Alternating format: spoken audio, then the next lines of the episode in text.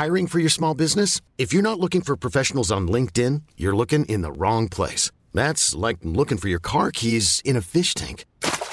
LinkedIn helps you hire professionals you can't find anywhere else, even those who aren't actively searching for a new job but might be open to the perfect role. In a given month, over 70% of LinkedIn users don't even visit other leading job sites. So start looking in the right place. With LinkedIn, you can hire professionals like a professional. Post your free job on linkedin.com slash achieve today.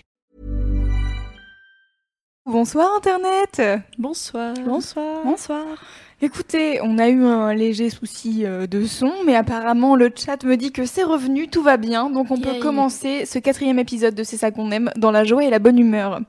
Euh, pour les personnes qui n'ont pas suivi encore, qui ne savent pas ce que c'est, c'est ça qu'on aime. C'est euh, simplement un, podcast qu'on a créé il y a peu euh, pour bah, justement partager tous les trucs qu'on kiffe, nos petites obsessions du moment, les trucs qui nous ont marqués dans nos dans nos petites vies. Donc je suis Louise. Si vous ne savez pas qui je suis, je suis la personne qui s'occupe des podcasts chez Mademoiselle, d'où ma présence en petit dans, dans l'écran. Et pour les gens qui écoutent en podcast, vous ne savez pas. Et je viens de me rendre compte que j'ai oublié de lancer le live sur Radio Mad. Et je suis une personne extrêmement nulle. Écoutez, euh, c'est pas grave, on va lancer comme ça. Ils vont faire genre, Hmm, qu'est-ce que c'est que ça? C'est une émission?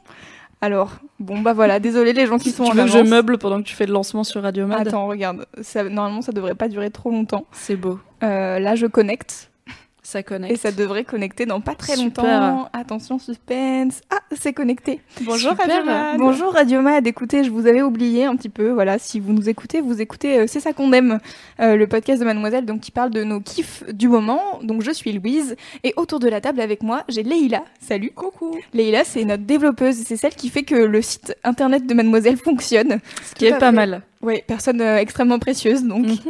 Euh, Mimi, Bonsoir. on ne te connaît vraiment pas. Qui es-tu je ne suis jamais là. je n'habite pas du tout devant ce micro. en vrai, ça fait, long- ça fait longtemps que je suis pas venue très souvent. Euh, je suis rédac chef adjointe chez Mademoiselle et je fais des podcasts qui s'appellent les émissions.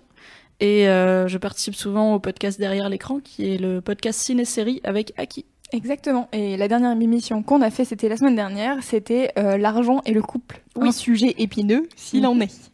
Et autour de la table encore, Anouk. Salut. Bonjour. Anouk, personne totalement euh, imprévue, puisqu'en fait, on a eu un désistement de Marion Seclin. Peut-être que cette personne vous dit quelque chose.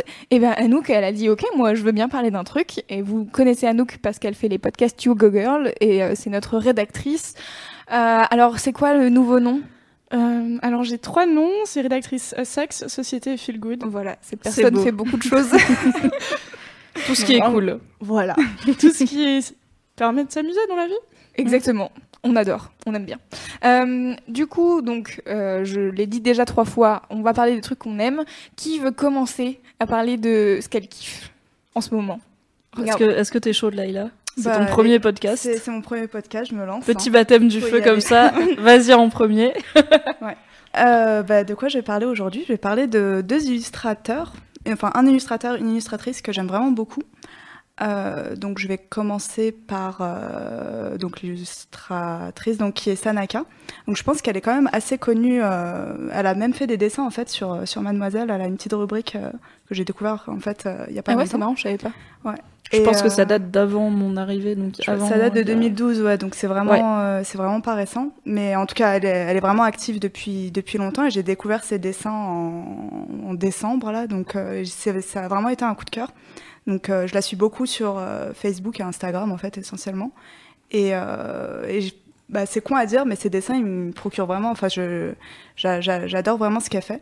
Et, euh, et je trouve qu'elle a vraiment un style qui a évolué en fait euh, énormément. Bah, du coup, j'ai commencé à regarder vraiment ses, ses dessins en fait au niveau de son blog. Et euh, elle a vraiment un style qui a évolué. Et là, ces, ces, ces derniers dessins en fait sont vraiment très. Enfin, c'est c'est vraiment des personnages qui sont forts en fait et, Ouais. euh, et qui sont hyper inspirants du coup, du coup euh, quand tu vois les dessins. Ouais, c'est assez quand même assez féministe euh, ce qu'elle fait. Enfin, euh, là dernièrement, elle a fait un dessin de Adele et euh, Beyoncé. Ouais. Donc euh, la petite histoire, c'est que Adele a gagné, je crois, un Brit Award ou Grammy Award. Un Grammy Award, voilà, parce que Brit Award, ce n'est pas possible puisque Beyoncé. Si, il y a eu les Brit Awards, Oui, mais, mais euh, du coup, Beyoncé, n'y voilà. était pas. Euh, et du coup, elle a gagné, mais elle a dédié euh, son, son Grammy à à Beyoncé en lui disant ton album Lemonade il était fabuleux et en fait vraiment en fait tu mériterais plus que moi. Et donc c'était un discours trop chou et, et après elle a cassé son Grammy en deux et elle en a filé un bout à Beyoncé et donc trop adorable Beyoncé qui a les larmes aux yeux et oh là là oh my god. Trop d'émotion. Trop de cuteness et donc Sana elle a fait un, un dessin des deux filles en train de se tenir la main et tout. C'est vraiment genre sisterhood et girl power etc elle fait des super trucs mais il y a aussi des dessins qui sont un peu plus euh, où elle raconte en fait des situations que n'importe qui en fait pourrait vivre dans sa journée. Genre euh, un, un, dessin que j'aimais bien là récemment, c'était euh, une, une nana qui avait chopé une commande chez McDo et il n'y avait pas la sauce, tu sais la, la, sauce crémie de luxe là. La meilleure. Et exactement, et genre elle est là, elle écrit ah ils ont pas mis la sauce, tu vois. et ça c'est typiquement, c'est ce genre de dessin qui peut paraître un peu un peu enfin comment dire ça euh, tu sais qui relate en fait voilà un peu banal mais qui, qui raconte en fait ta vie à toi de et puis tu peux beaucoup t'identifier en fait dans, dans ces dessins et c'est ce qui fait que j'aime beaucoup ce qu'elle fait. Et il euh, y en a un aussi que j'aime beaucoup qui est euh, c'est un, un, dessin en fait de son personnage qui nourrit en fait son cœur. Enfin un, un, petit cœur tu vois et c'est euh, je crois qu'elle l'a appelé self love ou en fait elle le nourrit de justement de de, de, de self love et enfin c'est très chou en fait et c'est un dessin en fait qui contraste par rapport aux, autres dessins en fait qu'elle fait qui sont où les, les, traits des personnages en fait sont hyper euh, euh, je sais pas comment on pourrait traduire tu sais la, la beach resting face là tu sais la, la tête ah un peu euh, c'est ce poker concept face, selon euh, lequel même quand tu fais rien en fait ta tête au repos te donne l'air vénère voire antipathique et que tu as tout le temps l'air de faire la gueule et d'être euh, énervé alors que c'est juste ta tête. Ouais, voilà. Tu penses rien de Donc euh, la, la, plupart de ces dessins, en fait, il y, a y a beaucoup de ces dessins qui ont justement cette expression-là. Mais, euh, mais là, ce, de, ce dessin-là où elle nourrit son, son cœur, elle a vraiment beaucoup de, d'amour de, d'amour en fait pour, pour ce cœur qu'elle nourrit, en gros. Et, euh, et c'est vraiment chou en fait. C'est vraiment un dessin que j'aime beaucoup. Et elle en fait beaucoup des, des dessins chouettes comme ça. Et c'est, c'est toujours agréable de les voir popper comme ça sur son feed. C'est c'est cool. Moi, j'ai une question. Là, tu parles de tout ce qu'elle fait, mais toi, comment tu l'as découverte? Euh, En fait, je l'ai découverte. Bah, là, ça fait le lien avec l'illustrateur suivant. Euh, donc euh, Rakid, que j'ai suivi en fait, je pense que c'était pareil courant novembre. En fait, elle a apparu dans mes suggestions et avec une autre illustratrice d'ailleurs qui s'appelle euh, Blachette. Donc sur Facebook ou sur sur Instagram Sur Instagram. Et euh, bah en fait, euh, ouais, c'est parce que j'avais d'abord suivi Racket sur Facebook euh, avec une publication que ma sœur m'avait m'avait tagué dessus. Et euh, ensuite, j'ai aussi suivi sur Instagram. Et c'est là après qu'Instagram a proposé plein d'autres illustrateurs à suivre. Et, et donc ouais, c'est comme ça que j'ai découverte par la suggestion. Ok. Et du coup, Rakid, tu peux nous raconter un peu? Oui, alors euh, Rakid, c'est un illustrateur donc, que je suis depuis novembre, euh, bah, justement par, euh, par Facebook. Et au début, en fait, j'ai j'ai regardé surtout son blog BD, où bah, pareil, c'est le même concept, mais là, c'est un style complètement différent. Donc là, on s'éloigne un peu des, bah, de personnages féminins, vu que son personnage est un, est un garçon. Et en fait, c'est un style très, très enfantin, très.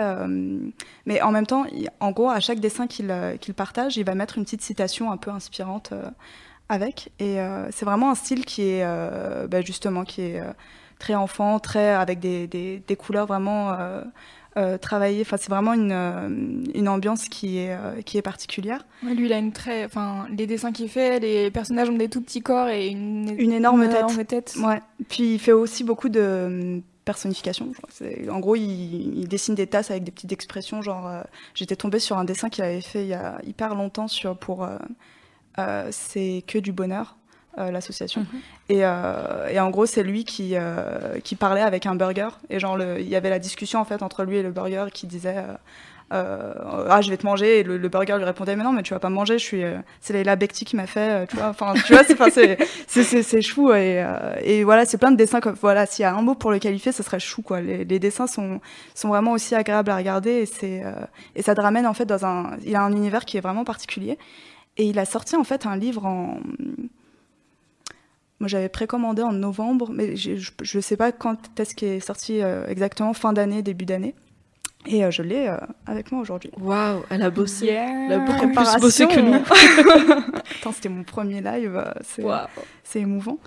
Et bah, je vais juste le faire tourner un peu pour qu'on voit un peu son style. Et en gros, dans le livre, il, il, traite en fait 35 événements marquants bah, des, des, depuis 2001. En fait, le premier événement qu'il traite, c'est le 11 septembre. Et donc, il a un dessin et un petit texte à côté. Mhm. Je vais juste vous montrer un dessin que j'aime vraiment beaucoup. C'est donc là, ouais, je vais, je vous filer celui-là. Donc c'est un dessin de la mort de l'abbé Pierre. Donc en soi, c'est un événement qui est assez. On va le montrer à la caméra ah comme à la télé. Exactement. Accessoirement. Alors pour le décrire pour les gens qui nous écoutent sur Radio Mad éventuellement, si vous ne, si vous voulez nous voir et que vous êtes connecté sur l'internet mondial, vous pouvez aussi euh, aller euh, sur YouTube ou Facebook puisqu'on est là. Euh, donc en gros, c'est le, le, ciel, la galaxie, on va dire. Ouais, bah, en fait, c'est le personnage de l'abbé Pierre qui est sur un petit nuage. Et en fait, les, les, couleurs, elles sont vraiment très euh, douce. Enfin, il y a un travail en fait qui est fait au niveau du dessin qui fait qu'il est vraiment angélique, quoi, de, le personnage de l'abbé Pierre. Ça, fait dessiner à la craie? Euh, ouais. Oui, c'est vrai qu'il y a un côté, euh, il y a un côté un peu crayonné. Je le remets du coup. Oui. Et en dessous, il y a une petite citation qui est Souviens-toi d'aimer. Et et je trouve que c'est vraiment un très beau dessin en fait, un, un très bel hommage à l'abbé Pierre. Et en fait, c'est beaucoup des événements en fait qui sont traités dans le livre sont euh, assez. Bah, il n'y a, pas que des événements tragiques, mais euh, il y en a qui sont quand même assez euh, puissants. Enfin, il y a des dessins qui sont vraiment touchants quand, quand, tu compares en fait avec la, le côté tragique de. Bah, L'actualité, c'est rarement. Aujourd'hui, tout va bien. Tout le monde est content. et un chaton a fait ses premiers pas. Merci, c'était le, le, JT de 20h. C'est quand même souvent des événements euh, bah, dramatiques qui sont, qui sont relayés, donc c'est normal que s'il fait un, livre un peu d'actualité, il n'y ait, euh, mm. ait, pas que des choses très jojo. Euh, il y a un autre dessin aussi que j'aime bien, c'est le, le, dessin qui est associé à la Fermera. Mm-hmm. donc en fait, il, il, dessine juste la, la mère d'un des soldats, d'une des victimes en fait de Mohamed Merah, qui, est Latifa Ibn Zaten. Et euh, en fait, tu la vois juste enveloppée d'amour. Et puis, il le, il le dessine très bien, en fait, et c'est vraiment l'attitude qu'elle a eue aussi euh, après cet événement, c'est qu'elle a commencé, je crois, je crois qu'elle a fait une association euh, pour justement parler au, prévenir, en fait, la déradicalisation. Et c'est quelque chose qui se ressent, en fait, dans, dans ce dessin-là. Tu sens que ça illustre bien, en fait, l'attitude qu'a eue Latifa Ibn Zaten, justement, après cet événement, c'est vraiment euh, ne pas se laisser envahir par la haine et, euh, et, juste garder tout l'amour qu'elle avait pour son fils. Bah, d'ailleurs, il y a un petit texte à côté, je pense qu'on peut le lire. Je sais pas si... Oui, ouais. Euh. donc là, ce qu'il ce qu'il écrit, donc tous les textes sont écrits par, par Akid. Donc il dit Quand j'ai commencé ce dessin, j'avais gribouillé un petit Mera en colère, un peu perdu, le regard vide. Puis je me suis dit que non, non, cet individu doit tomber dans l'oubli. Je veux qu'on écorche son nom, qu'on le confonde, qu'on qu'on finisse par dire le mec de la tuerie du 11 mars. Alors j'ai pris le contre-pied et j'ai décidé de dessiner Latifa Ibn Zaten, cette mère si courageuse dont le fils a été tué ce jour-là. J'aimerais avoir sa force, ne pas céder à la haine. C'est vraiment ça en fait tout le long. Ok, donc en fait son, son livre c'est euh, un côté où il écrit un texte en rapport avec l'événement et de mm. l'autre côté son interprétation en dessin. Tout à fait. Ok. C'est euh, un, très beau. Euh, du coup, pour tous les gens qui nous écoutent, euh, j'ai pas mis de visuel sur, sur la vidéo, mais je mets, bien sûr, je mettrai tous les liens. je les ai mis dans le chat YouTube déjà, mais je mettrai tous les liens sur le, le replay qui sera dispo demain sur Mademoiselle, et donc comme ça, vous pourrez aller voir à quoi ressemblent tous les tous les dessins de Sana Aka et de Rakid. Mm. Merci Leïla, c'est grave cool. Merci à vous. C'est très beau. Mm. T'as une, as une très belle voix de radio. C'est vrai. Tu passes très bien au micro. Ah, c'est gentil. Elle était un peu stressée euh, au début. Bah oui, oui bah c'est la première, fois. tu t'en souviendras, c'est bien. On se souvient toujours de ces premières fois. Oui, c'est vrai. qui veut continuer, les filles? Anouk, t'es chaude? Ok, j'y vais. Ok, Allez. Anouk qui va. Soyons fous. L'outsider de cette soirée, la wildcard. Alors, il faut savoir que donc je, je buvais des verres avec euh, ces trois filles et on m'a dit ah bah Marion Seclin ne peut pas venir est-ce que tu es prête à venir raconter quelque chose quelque chose qui te plaît en ce moment? Et moi, je regarde des séries, je regarde des films, et j'ai l'impression de regarder un peu ce que tout le monde regarde, donc je n'y voyais pas beaucoup d'intérêt de venir en parler. Et je me suis souvenu de cette histoire. Et cette histoire, c'est qu'en septembre, un jour, Fab m'a envoyé un mail en disant Regarde ça. Et le mail, c'était une mère qui me disait euh, Je produis un film sur des enfants qui ne sont jamais allés à l'école, mais qui ne sont pas non plus à l'école à la maison, donc qui ne reçoivent pas des cours. Et euh, ma fille, elle est comme ça. Est-ce que ça vous dirait de, la, de la rencontrer pour un peu promouvoir le film? Et moi, ça m'a intéressé parce que moi aussi, en fait, quand j'avais 15 ans, j'ai arrêté l'école parce que j'aimais pas du tout ça. Et du coup, je me suis toujours intéressée à tout ce qui est euh, éducation alternative. Et euh, bah, elle m'a filé le lien pour regarder ce film. Et euh, le lien, le, film s'appelle Être et devenir. Et il y a une bande-annonce. Exactement. On va la regarder. Et Regardons-la tout après. Fallait-il vraiment un lieu et un temps pour apprendre?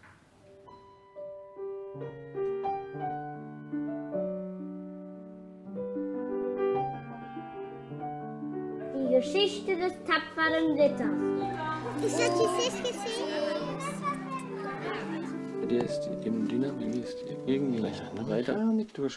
When people think that unschooling is revolutionary and scary, they forget that that's most of human history was unschooling.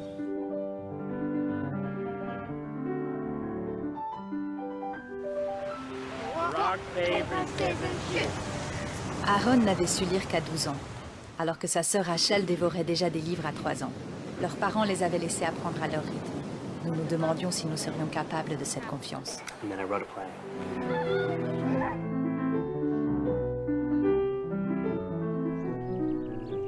Quand c'est mûr, ça sort comme ça, comme une fleur qui se met à éclore. If you're doing abstract, it could be like loads of squares, say, one's big and one's small. You wouldn't know if that's perspective or one just being small and one being big. It's who's doing the measuring of what is necessary to be exposed to, and home education, and particularly uh, child-led education, trusts that the best person to make that choice is the person who is learning. Self motivated learning, self-defined learning, life. It's just life, you know?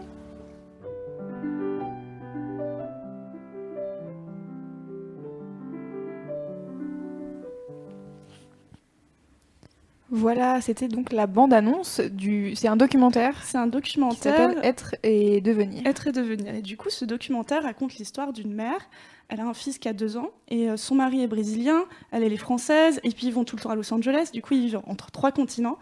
Et euh, son fils de deux ans, elle se dit bon l'année prochaine il a trois ans, est-ce qu'on se pose dans un pays ou qu'est-ce qu'on fait? Du coup, elle s'intéresse aux différents types d'éducation et elle tombe sur euh, l'idée de l'éducation libre. Donc c'est vraiment tu laisses les enfants juste apprendre ce qu'ils veulent comme ils veulent. Et puis en général, ils apprennent à lire, à écrire. Et puis voilà, parce qu'ils sont dans un, environnement où on leur donne toutes les clés pour apprendre tout ce qu'ils veulent quand ils le veulent. Et les enfants sont naturellement curieux. Du coup, ils apprennent plein de choses. Et c'est toute cette quête, ce documentaire, c'est elle va rencontrer des familles qui vivent comme ça dans le monde entier. Et en fait, ça marche super bien. Donc, alors on peut critiquer en disant que c'est un peu prosélyte.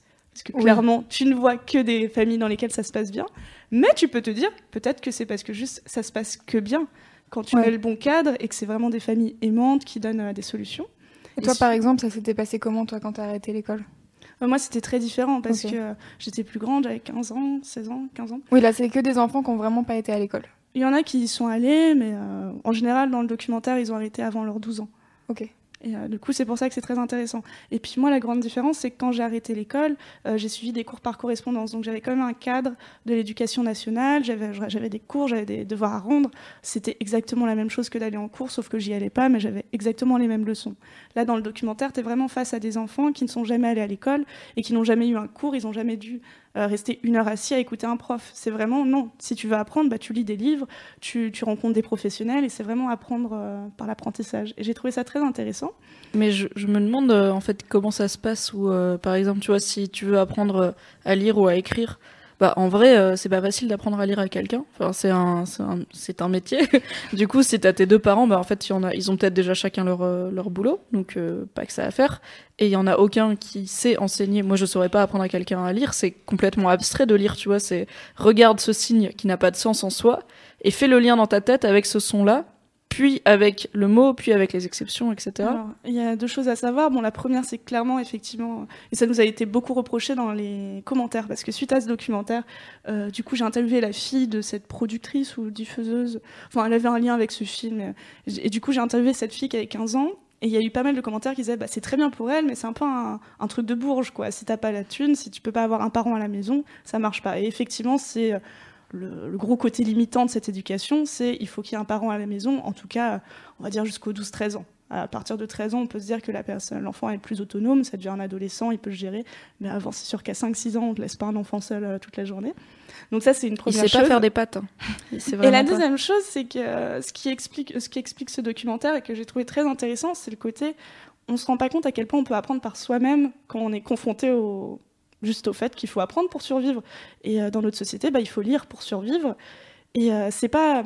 On dit souvent, oui, mais il y a des gens qui n'ont jamais su lire. Mais ils n'ont pas eu le temps d'apprendre. Tandis que là, on dit à des gamins, bah, tu as tout le temps du monde, mais il faut juste que tu apprennes, il faut juste que tu développes cette curiosité. Et euh, c'est vraiment une philosophie tout à fait différente. Et euh, bah oui, les parents, ils sont pas forcément profs à la base. Tu vois vraiment des familles où, euh, je sais pas, la mère était avocate, et puis elle a tout quitté. Elle n'était pas prof, elle n'a pas forcément la pédagogie dans le sang. Mais à force, bah, t'apprends. Et puis si tu sais pas apprendre, bah, t'apprends à, t'apprends à enseigner. Et puis aussi, il y a tout un truc qui est expliqué dans ce documentaire, c'est que bah il y a un moment où l'enfant va apprendre plus que ce que tu sais déjà en tant que parent. Et du coup, bah c'est pas grave, c'est lui qui va t'apprendre. Et puis toi, tu vas l'aider à apprendre à faire des recherches pour aller plus loin, donc aller à la, à la bibliothèque, choisir les bons livres, euh, aller faire des recherches sur Internet, euh, aller rencontrer des professionnels directement. Donc tu peux l'aider dans l'apprentissage, mais au bout d'un moment, bah, bien sûr, on est parents. Enfin, je dis ça du point de vue parent parce qu'on est plus âgé. mais euh, Ce n'est pas un signe, maman.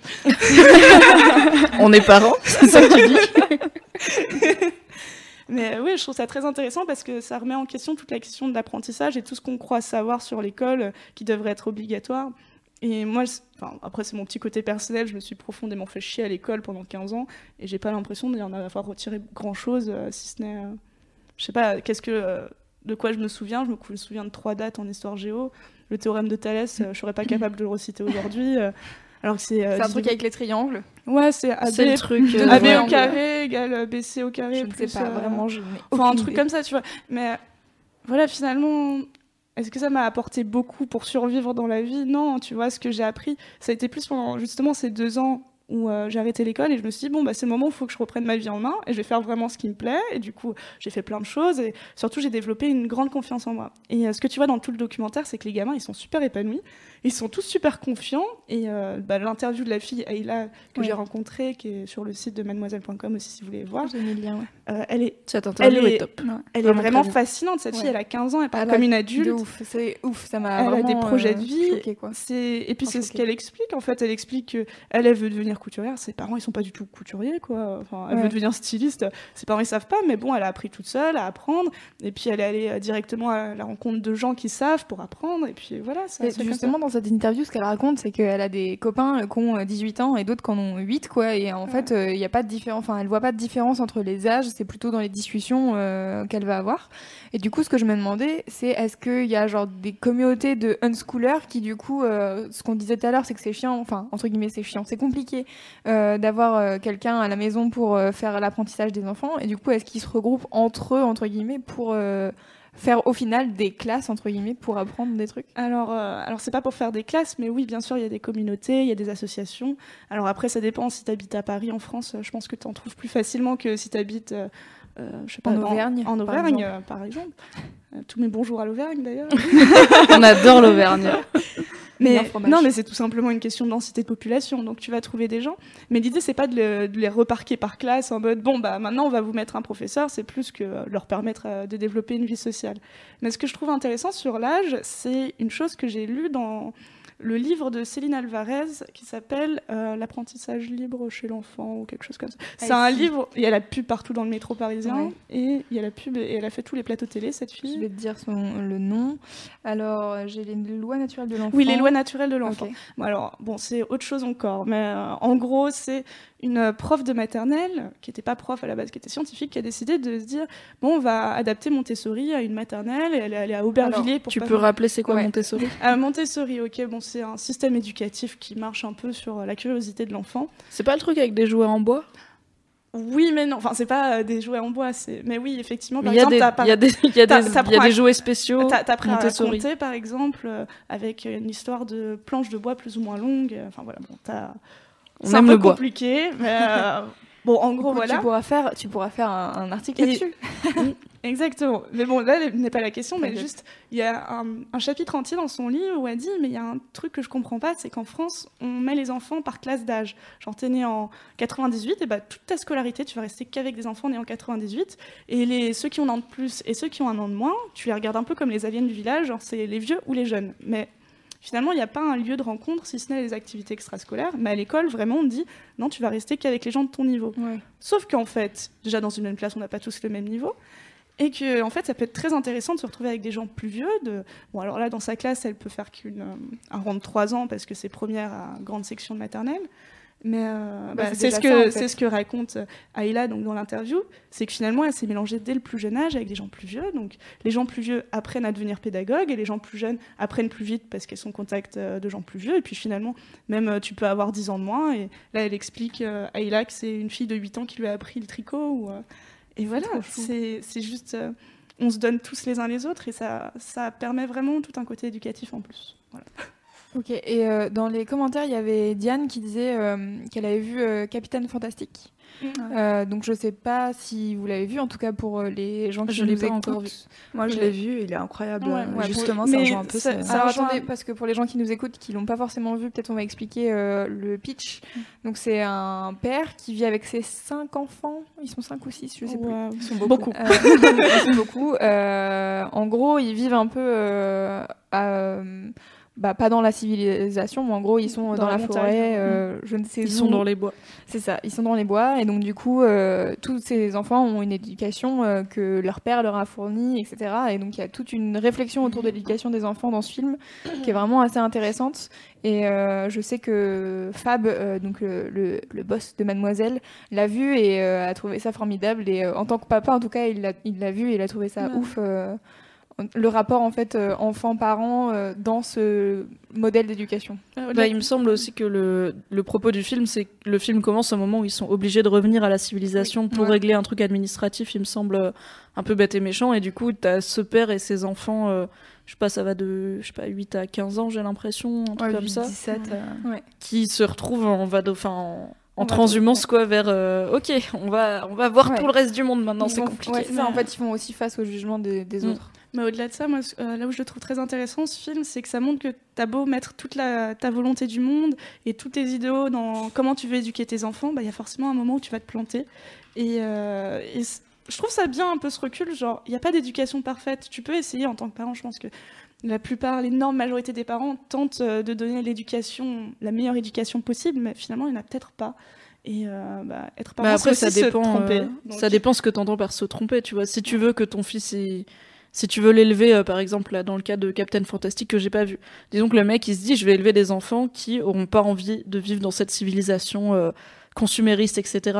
Et qu'il a un de ses gosses, son rêve, c'est d'aller bouffer à McDonald's et, et travailler chez McDonald's. Est-ce que- tu vois, enfin, qu'est-ce qu'on appelle rater une éducation au bout d'un moment? Est-ce que c'est que ce que toi t'imaginais pour ton gosse, en fait, finalement, il Non. veut pas le faire? Est-ce que t'as essayé d'en faire une personne avec telle valeur et finalement il est moins sympa que prévu Non, Je sais pas. c'est- pas Enfin, J'ai pas vu le film. C'est mais- plus un côté, il y a forcément un moment où, je pense, on passe par, enfin, beaucoup de gens passent par un moment où ils vont peut-être en vouloir à leurs parents Mhm. d'avoir euh, géré comme ça une situation, comme si une situation, c'est pas forcément, euh, à la fin, on a des valeurs fondamentalement différentes parce que la fin du film, ils ont plus ou moins les mêmes valeurs, mais il y a un côté, bah, quelle que soit l'éducation, il y a un moment où ton gosse il va souffrir et c'est pas grave, tu vois, enfin, ça fait partie. Ah oui, d'accord, oui. Ouais.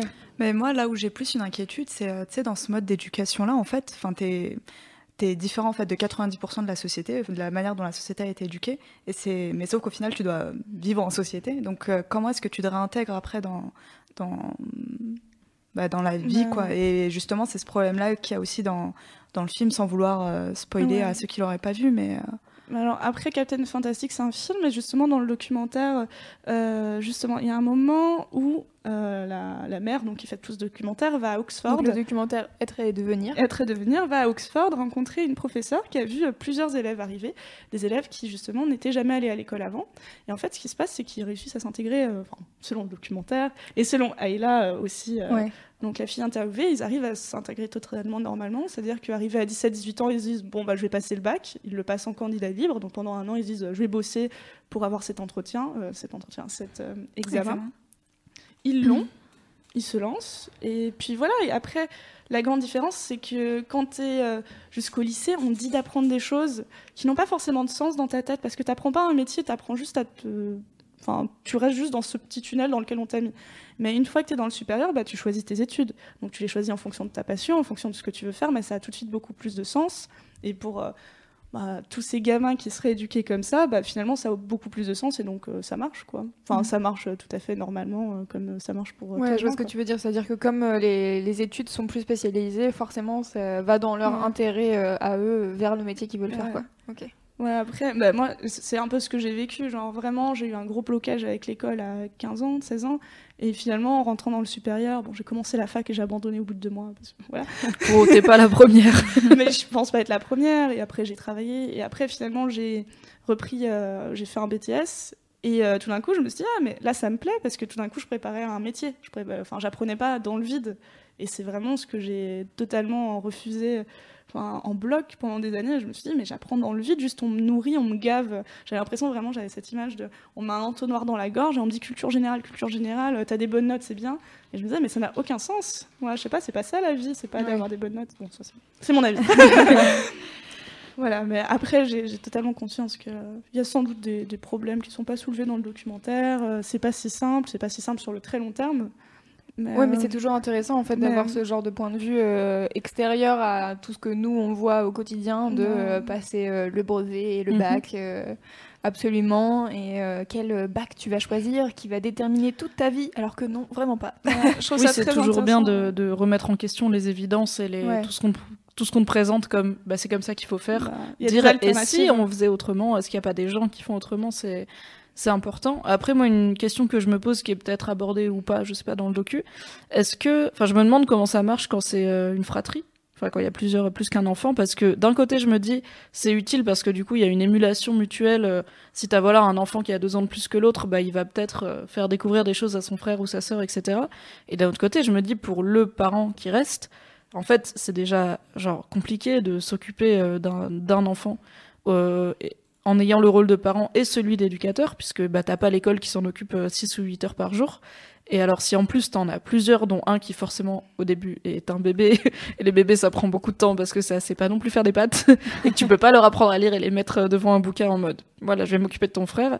Est-ce que c'est, est-ce qu'il mentionne ça en fait dans le docu? Oui, euh, bah, en fait, la plupart des familles présentées sont des fratries, justement.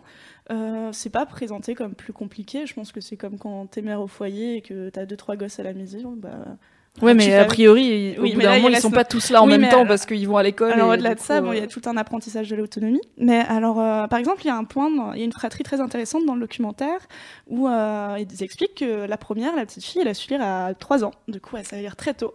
Et le deuxième n'a su lire qu'à 12 ans. Et du coup, il y avait un peu tout le monde qui les jugeait pendant toutes ces années. et finalement, le fils, euh, qui a appris à lire à 12 ans, à 17 ans, il se met à écrire des pièces de théâtre et qui sont jouées partout dans le monde. Donc, ça leur c'est fera la bite. aux Voilà, exactement. Et en fait, euh, ce qu'expliquent les parents, c'est que euh, tu as deux choix, soit tu paniques totalement, soit tu fais semblant d'y croire. Et en fait, euh, ils disent, bon, on a fait semblant d'y croire pour les enfants. et bon, heureusement, ça a marché. Et toutes les familles racontent ça. Il y a des moments où tu dis, euh, j'y crois pas trop, mais je vais faire semblant parce que c'est la seule issue possible. Et finalement, il y a toujours un moment où ça finit par popper. C'est ce qu'on entend dans la bande-annonce. Il y a une mère qui dit ça, que même quand t'as peur, bah, en fait, finalement, bah, c'est la loi de la survie, quoi. Genre, pour survivre, bah, faut savoir lire, écrire, faut savoir compter, faut savoir un peu faire des produits en croix. Bah, c'est la survie. Il faut savoir coudre, faut savoir faire des travaux. Et euh, t'as pas forcément des cours de ça, mais tu Ouais. finis par l'apprendre. De toute Ouais, façon, moi, c'est un- une de mes grandes devises dans la vie, c'est fake it till you make it. Donc, euh, fais semblant jusqu'à ce que, en fait, ce soit une réalité. Et je pense que c'est comme ça que je suis arrivée à beaucoup de choses dans ma vie et que c'est c'est pas malhonnête de faire ça. C'est en fait en attendant que tu sois sûr. En fait, si t'attends d'être sûr pour faire un truc, tu vas jamais rien faire parce que t'auras jamais pris de risque et du coup, tu seras toujours pas sûr. Donc, en fait, fais semblant que t'es sûr et vas-y. Et vas-y tout droit. Et au pire, ça rate, c'est pas très grave, quoi. Mais, euh, enfin, c'est pas très grave, ça dépend de ce que t'entreprends. Mais quand c'est l'éducation d'un enfant, a priori. euh, mais en fait, les enfants, enfin, comme tu dis, ils sont curieux, ils veulent apprendre, ils sont conscients du monde dans lequel ils vivent et du coup de qu'est-ce qu'il leur faut comme outil pour, euh, pour euh, vivre correctement dedans. Donc même si oui, peut-être euh, que ton gosse il saura lire à 13 ans et pour le coup lui il fera pas des pièces mondialement jouées et il ira toujours un peu à deux à l'heure, bah c'est pas grave en fait, il y a plein de gens qui sortent de l'éducation nationale et qui savent pas bien lire et qui écrivent jamais de pièces jouées partout dans le monde. et qui font juste un métier où lire bien et vite ou écrire, bah, c'est pas important parce que c'est clairement pas leur point fort en fait. Exactement, il y a plein de métiers manuels et souvent ils recrutent beaucoup mieux que euh, nos, nos, petits métiers d'intello. Euh, voilà, je sais pas s'il y a des questions. Ah, après, s'il y avait une chose qui a été beaucoup soulevée dans les commentaires, c'est euh, oui, mais euh, il faut confronter les enfants à la réalité. C'est pas ça la vraie vie. C'est un peu un monde de bisounours dans lesquels on les enferme.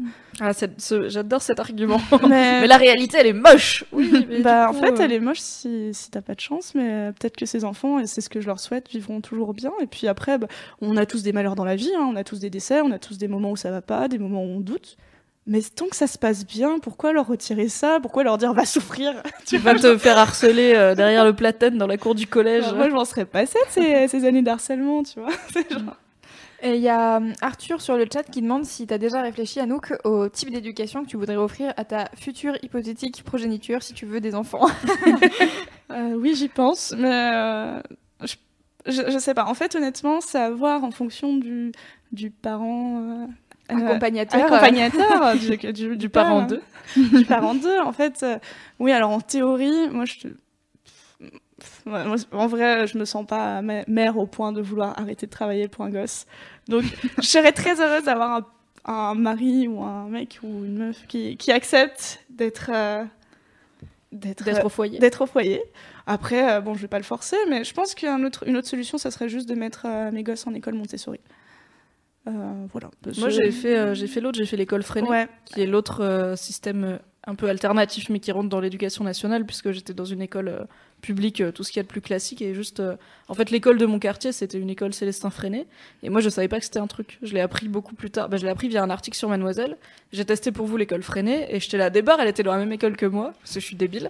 Et euh, j'ai cliqué et j'ai fait, ah, en fait, c'est une méthode d'éducation spécifique. Je savais pas du tout. En fait, ils l'ont jamais euh, marketé comme ça. Je pense que mes parents, euh, évidemment, étaient au courant, mais ils nous en ont pas parlé plus que ça en mode euh, à mes sœurs et moi genre vous êtes dans une école spéciale et tout.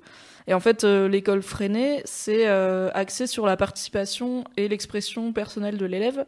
Et il y a un, une, une, idée un petit peu égalitaire enfin de remettre un petit peu à égalité les élèves et les instits. Donc il y avait notamment au, du, pardon, du côté de l'expression en fait tous les matins il y avait un truc qui s'appelait l'entretien donc quand t'arrivais le matin, tu pouvais, donc c'était des classes normales, hein, CP, CE1, CE2, etc. Et tous les matins, quand t'arrivais en classe, tu pouvais inscrire ton nom au tableau. Et si tu faisais ça, ça voulait dire que t'avais un truc à raconter. Et en fait, du coup, t'avais une période de, je sais pas, une demi-heure où tous les élèves qui voulaient euh, passaient devant la classe et raconter un truc. Et ça pouvait être euh, n'importe quoi, euh, ton week-end, euh, hier j'ai vu un lapin, enfin ce que tu veux. et, euh, et tout le monde écoutait, ils pouvaient poser des questions et tout. Et quand en fait, quand tu, moi j'étais très timide, du coup je le faisais pas très souvent. Et en fait, euh, quand tu le faisais pas pendant longtemps, l'instit venait un peu te chercher en mode eh, ça fait longtemps, t'es sûr que t'as rien à raconter, etc. Et il choisissait un petit peu genre les retours de vacances en mode t'as as forcément fait un truc qui change un petit peu pour te motiver à prendre l'habitude en fait de parler en, en, public et dans un cadre relativement bienveillant. Et le deuxième truc, c'était on avait euh, toutes les semaines des réunions de coopération où en fait c'était tout le monde en cercle, donc euh, y compris l'instit, tous les élèves et l'instit en cercle. Après j'étais en, j'étais dans une ville pas très grande, j'étais à Valence dans la Drôme, donc c'était pas des classes euh, de 35-40 euh, gamins comme il peut y avoir maintenant, on était je pense une vingtaine. Et en fait on faisait le tour, tout le monde pouvait dire euh, ses doléances en fait, genre le souci qu'il avait, c'est des soucis de CE2, genre machin m'a volé ma gomme, ou, mais des fois c'était un peu plus important entre guillemets, genre bah à la récré Enfin, à la ouais, récré, je suis tout seul et euh, on veut que je sorte et ouais. moi j'ai pas envie de sortir, par exemple. Okay. Ou euh, euh, y a un truc qui m'a. Est-ce que genre des cas de harcèlement scolaire ont été décelés rapport à ça ou pas du tout Je pense que ça a dû aider à désamorcer pas mal de trucs parce que l'idée c'était vraiment d'en parler et d'en parler avec devant, enfin devant tout le monde, mais pas en mode je dénonce, juste voilà moi ce que j'aime pas. Et je sais que moi, je me faisais embêter par un, par un gamin de ma classe, et en fait, c'était l'occasion d'en parler parce que je me rendais bien compte qu'il y avait plein de fois où l'instit ne voyait pas, parce qu'il a plein de gosses à gérer, il peut oui. pas tout gérer. Et, euh, et du coup, bah, je, pour moi, c'était important de lui dire, et de lui dire quand l'autre était là, parce que dans ma tête, si je lui dis, euh, si je le dis au, à l'instit, et qu'après l'instit va demander à l'autre, bah, il va pouvoir oui. mentir, alors que là, on l'a en visuel. Donc alors c'était pas vraiment du harcèlement, mais c'était juste euh, de la chamaillerie, on va ouais. dire. Je, je, je qualifierais pas ça de harcèlement, mais je pense que ça aide parce qu'en fait l'instit se place pas dans une situation de supériorité à ce moment-là, il se remet vraiment au niveau de tout le monde et du coup il, il fait des suggestions il oriente la discussion un petit peu comme un animateur en fait finalement comme toi. Mais il est pas là en mode euh, ok merci pour ton problème voilà ce qu'on va faire. C'est qu'est-ce que vous pensez qu'il faut faire autour de ça? Est-ce qu'il y en a qui sont d'accord qui sont pas d'accord qui ont vu qui ont pas vu qui pensent que euh, il y a autre chose à dire et tout? Et du coup ça c'était chouette mais ça m'avait vraiment pas marqué euh, comme en fait comme j'ai fait toute ma primaire dans cet établissement et que je savais pas que c'était spécial j'ai appris très tard en fait que les autres gens n'avaient pas ça dans leur école et après, il y avait un côté un peu plus. Euh, mais ça, j'ai jamais su si c'était freiné ou si c'était parce que c'était une petite école dans une petite ville où il y avait un côté un peu manuel où les parents, euh, bon, pour le coup, les parents étaient assez sollicités euh, pour bon, les trucs classiques, genre venir en venir aider quand on va en classe verte ou en classe de neige, genre deux, ou trois parents accompagnateurs pour surveiller les deux trois classes. Mais on avait aussi des, des demi-journées banalisées où les parents qui savaient faire un truc venaient apprendre aux gosses à faire un truc. Genre moi, ma mère, elle sait faire de la calligraphie, enfin, elle sait faire euh, elle, se débrouille en calligraphie arabe, du coup elle venait parce qu'elle était mère au foyer et elle euh, nous faisait faire de la calligraphie. C'était un peu cool, t'étais un peu en mode, eh ouais, eh c'est ma maman. Mais d'un autre côté, t'étais un peu en mode, il y a ma maman à l'école, c'est bizarre. La honte. un peu, ouais, genre, vas-y, euh, laisse-moi. Et euh, mais ça, je, je me dis, enfin, on, rejoint un petit peu le côté, il faut qu'il y ait un des deux parents qui ait le temps de se trimballer le boule euh, mardi, enfin mardi à, 12, à 10 heures pour aller apprendre à des gosses euh, qui sont pas les siens à faire de la calligraphie arabe. Donc ça marchait parce que ma mère travaillait pas et parce que c'était pas des classes de 40 élèves. Quoi. Mais c'était cool. L'école freinée, c'est Cool. Je pense juste un petit dernier détail à rentrer en compte dans le côté, ça peut être un truc de riche, parce que Freinet, bon, ça peut être des écoles publiques, mais il n'y en a pas partout. Mais Montessori, par contre, c'est que des privés et hors contrat, donc il n'y a pas d'aide de l'État et ça coûte excessivement cher. J'ai gardé une petite en babysitting il y a quelques années qui était dans une école Montessori et c'était de l'ordre de 600 euros par mois. Donc c'est vraiment pas accessible. Un, loyer, quoi. un bon petit loyer. Un bon petit loyer parisien pour un studio. Un bon petit studio. Euh, T'inquiète, je pense que les parents avaient pas trop de problèmes. Mais du coup, oui, c'est aussi un autre problème à prendre en compte euh, avec toutes euh, ces éducations alternatives.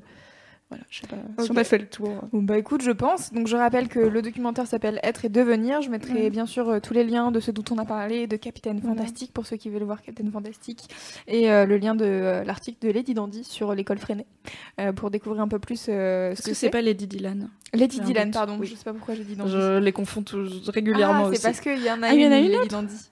Ok. Bah, il y a Lady Dandy qui nous a fait notamment beaucoup d'articles sur euh, euh, des trucs autour du domaine animé, euh, japanimation, cosplay, ah, je etc. Je les confonds depuis le début. Je pensais que c'était une seule personne. Ah, et non, très bien. Moi aussi. Écoute, voilà. Lady Dandy c'est en un mot et Lady Dylan c'est en deux mots. Et elle a fait plus des articles société. je me disais bien, c'est marrant. Elle, elle, écrit pas du tout de la même manière. On va faire une euh, pause musicale, on va écouter euh, Of Monsters and Men et on revient juste après pour parler avec Mimi de ce qu'elle kiffe en ce moment. Ready, ready for this. Hey!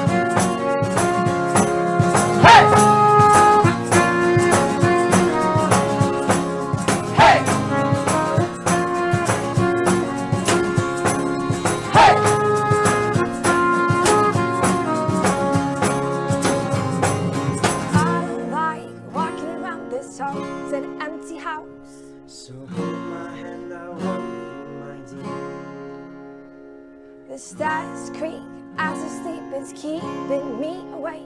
It's the house telling you close your eyes. And some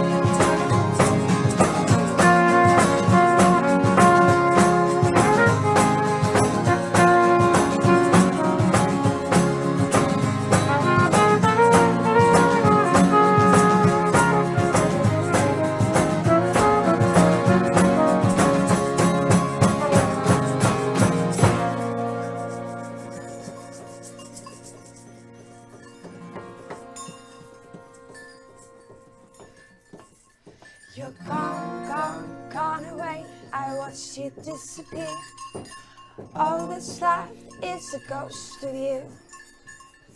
Now we're torn, torn, torn apart. There's nothing we can do. Just let me go, we'll meet again soon. Now wait, wait, wait for me.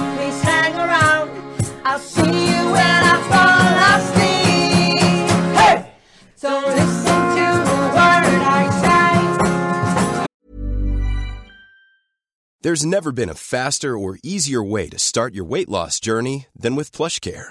PlushCare accepts most insurance plans and gives you online access to board-certified physicians who can prescribe FDA-approved weight loss medications like Wigovi and Zepbound for those who qualify. Take charge of your health and speak with a board-certified physician about a weight loss plan that's right for you. Get started today at plushcare.com slash weight loss. That's plushcare.com slash weight loss. plushcare.com slash weight loss. The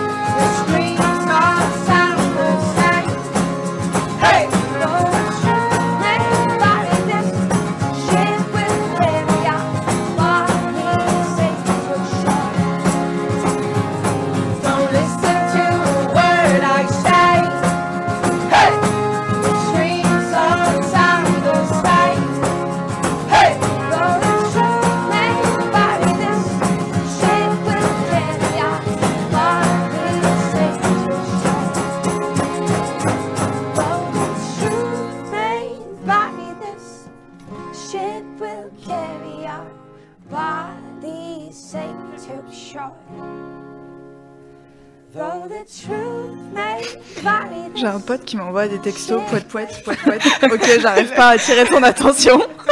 Le micro est ouvert. Ah merde. en live. Coucou le pote. Salut François, oui, je te vois. Bah, il a bien attiré ton attention du coup. Effectivement. Il est con. Ah, c'est magnifique ça, j'adore. Excellente Ouais, transition, ouais. excellent retour en live.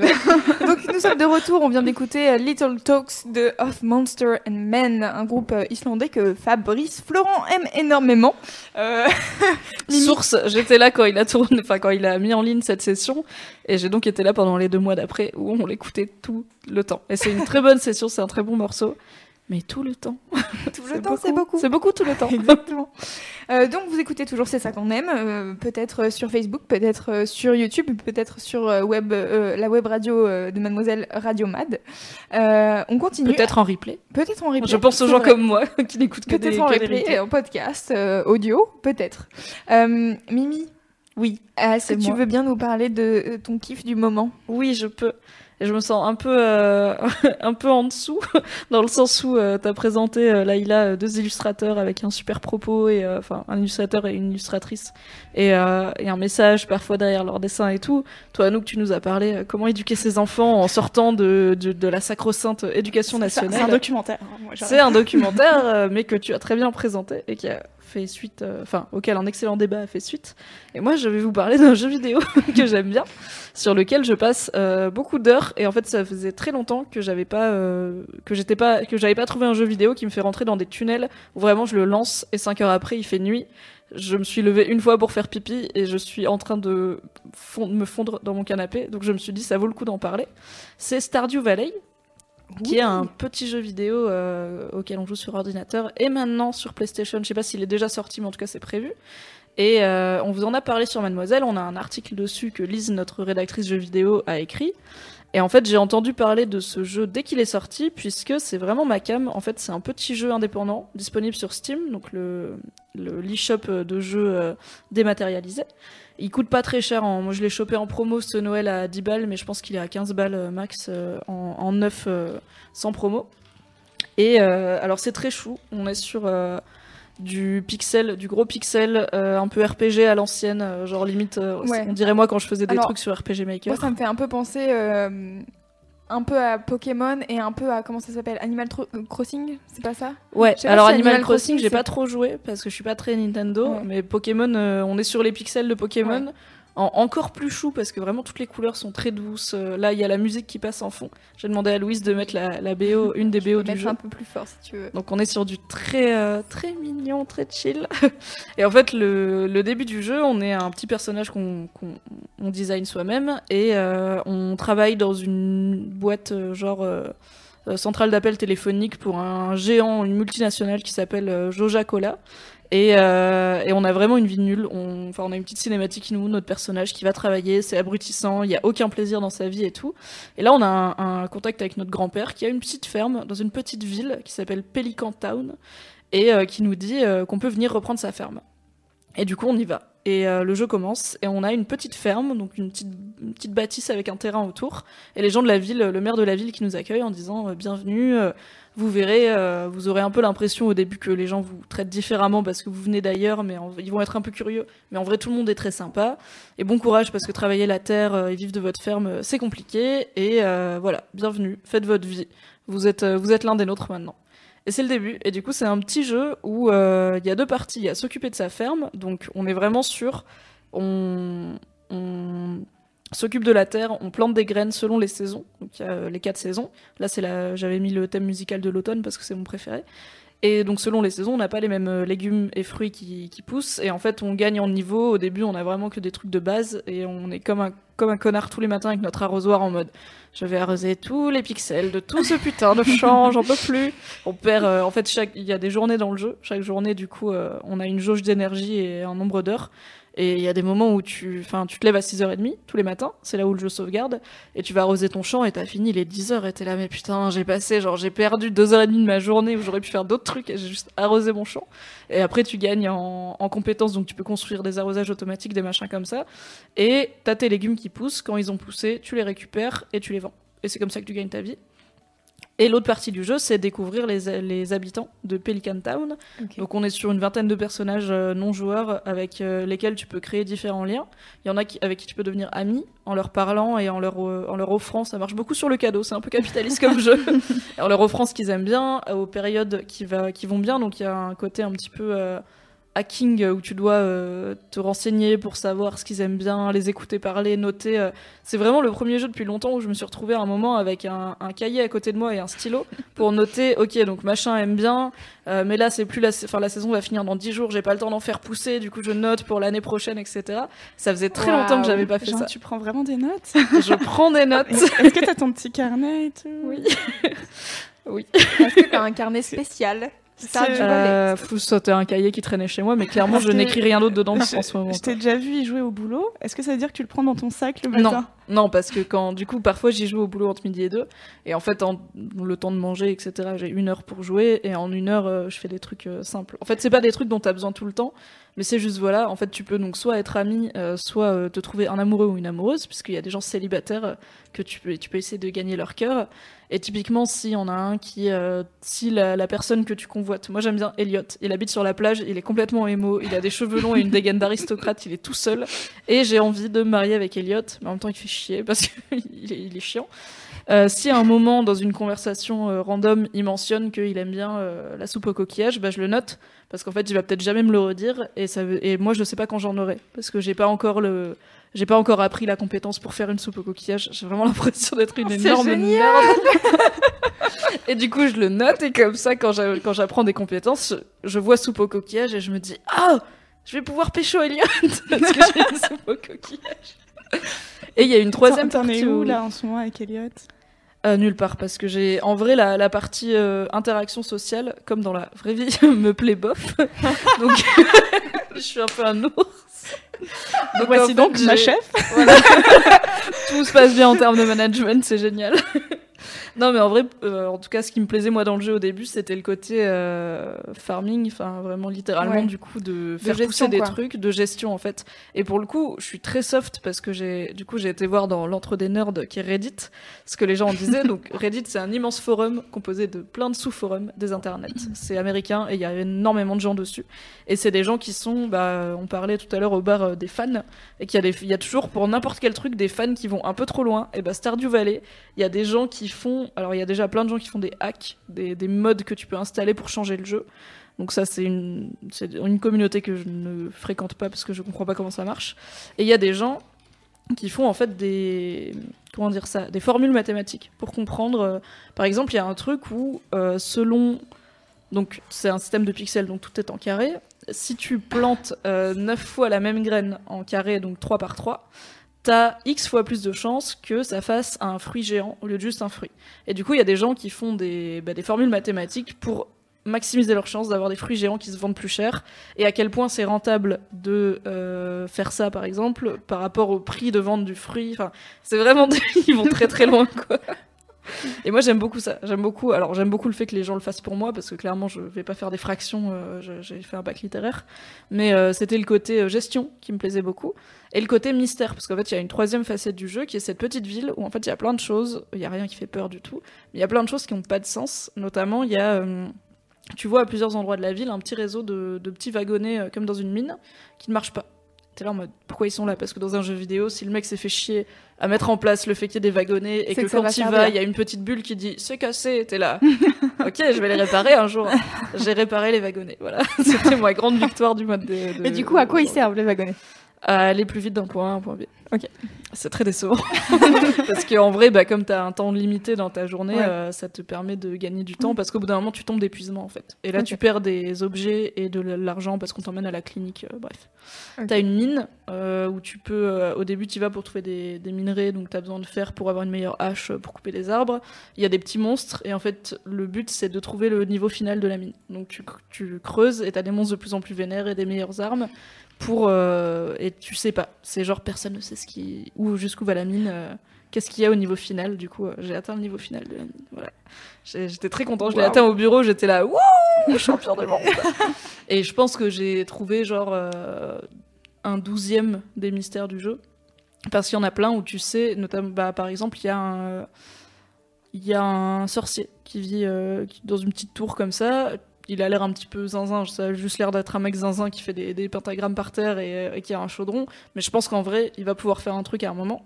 Il y a un bus qui ne démarre jamais, enfin il y a un bus qui est complètement désaffecté, mais en fait tu peux pas sortir de la ville, jamais. Il y a- tout est bloqué. Et il y a un moment où tu sais qu'en faisant un truc qui est très compliqué, qui prend du temps, tu peux réparer le bus. Et du coup, je suis là en mode, ok, mon prochain objectif c'est de réparer ce bus, parce que je me dis, si ça se trouve, je suis qu'au niveau 1 du jeu en fait. Alors que j'y joue, Ah j'y- ouais. passé pas mal d'heures, si ça se trouve, je vais réparer le bus et aller ailleurs, et il y aura d'autres trucs, j'en sais rien. Enfin, c'est- Et voilà. J'ai une question. Est-ce que c'est un jeu, le, le niveau de difficulté, est-ce que tu dirais qu'il est extrêmement facile, facile, moyen, difficile? Il est vraiment facile parce que c'est pas un jeu de challenge, c'est pas un jeu où il faut du skill. Même le truc de la mine avec les, les monstres, enfin moi je suis nul en réflexe, je suis nul en bagarre. Et franchement, enfin t'es juste là avec une épée qui fait genre. Et les monstres ils sont un peu nuls. je suis morte, je pense, deux fois en tout. Et c'est principalement parce que j'avais pas fait gaffe euh, à mon niveau d'énergie.